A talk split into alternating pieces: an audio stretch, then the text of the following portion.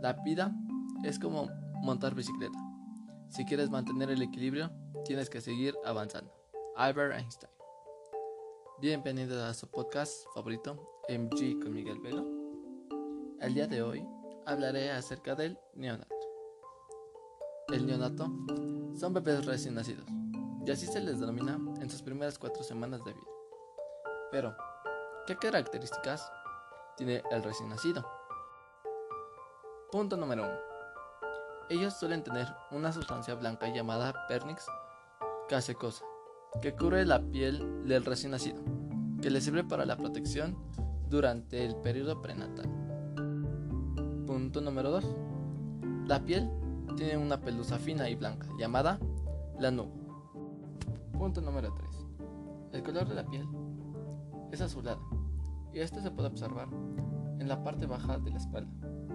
Pero esto se debe a la falta de oxigenación. Aún el bebé se está acostumbrando a su nuevo ambiente. Punto número 4. En ocasiones se suele presentar sarpullido. Punto número 5. En la cabeza del recién nacido suele haber zonas blandas. Y si son primerizos deben tener cuidado, porque si no pueden causar una pequeña lesión en el neonato.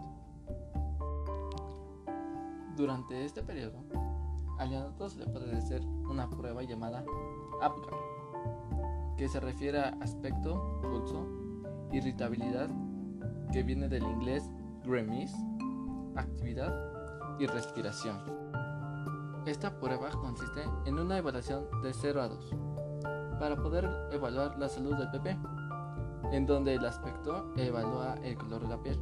Esta puede ser normal, puede ser morada o incluso azul. El pulso evalúa la frecuencia cardíaca. Puede latir lento o muy fuerte, o lo normal. Eh, la irritabilidad evalúa las respuestas, es decir, los reflejos. Este puede tener o no. La actividad, el tono muscular. Y la respiración evalúa el ritmo respiratorio, si es muy bajo, es normal o mm, respira muy rápido. Y el esfuerzo sobre lo que hace. Deben de prestar mucha atención. El médico les dirá qué puntaje tuvo su bebé. Puede ser de 1 a 4, tiene muchas dificultades y puede incluso no poder sobrevivir. De 5 a 7, tiene pocas dificultades. De 8 a 10, está estable.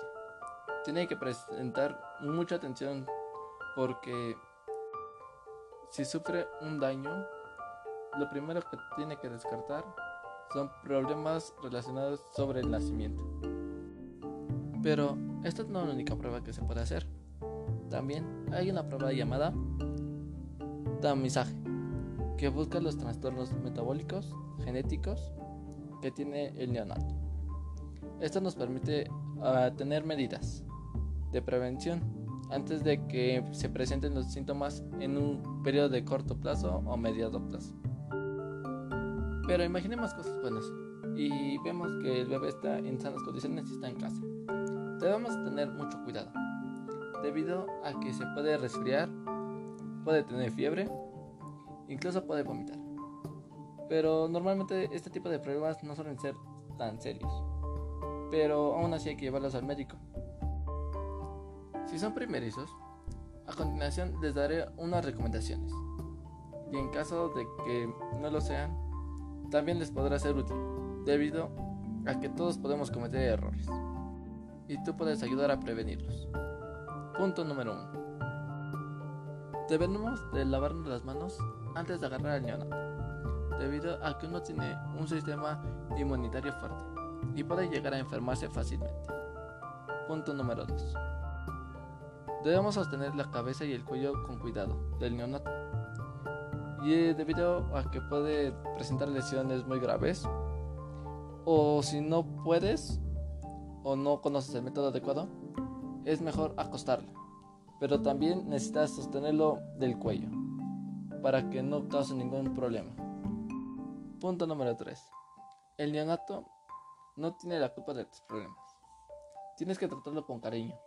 No puedes mostrarle esos problemas de estrés porque él lo puede observar y lo puede sentir a su manera. incluso si deseas crear un vínculo con él, será muy difícil. Pero, ¿cómo puedo crear un vínculo efectivo estable? Primero debes demostrar seguridad. No debes demostrar ningún síntoma de ansiedad.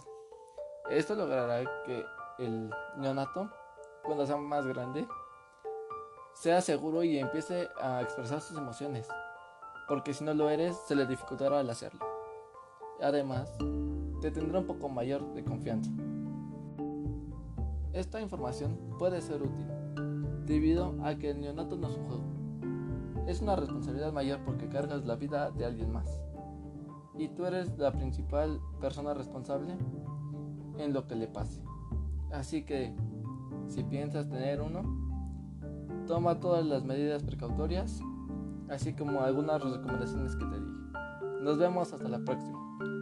Gracias por escuchar.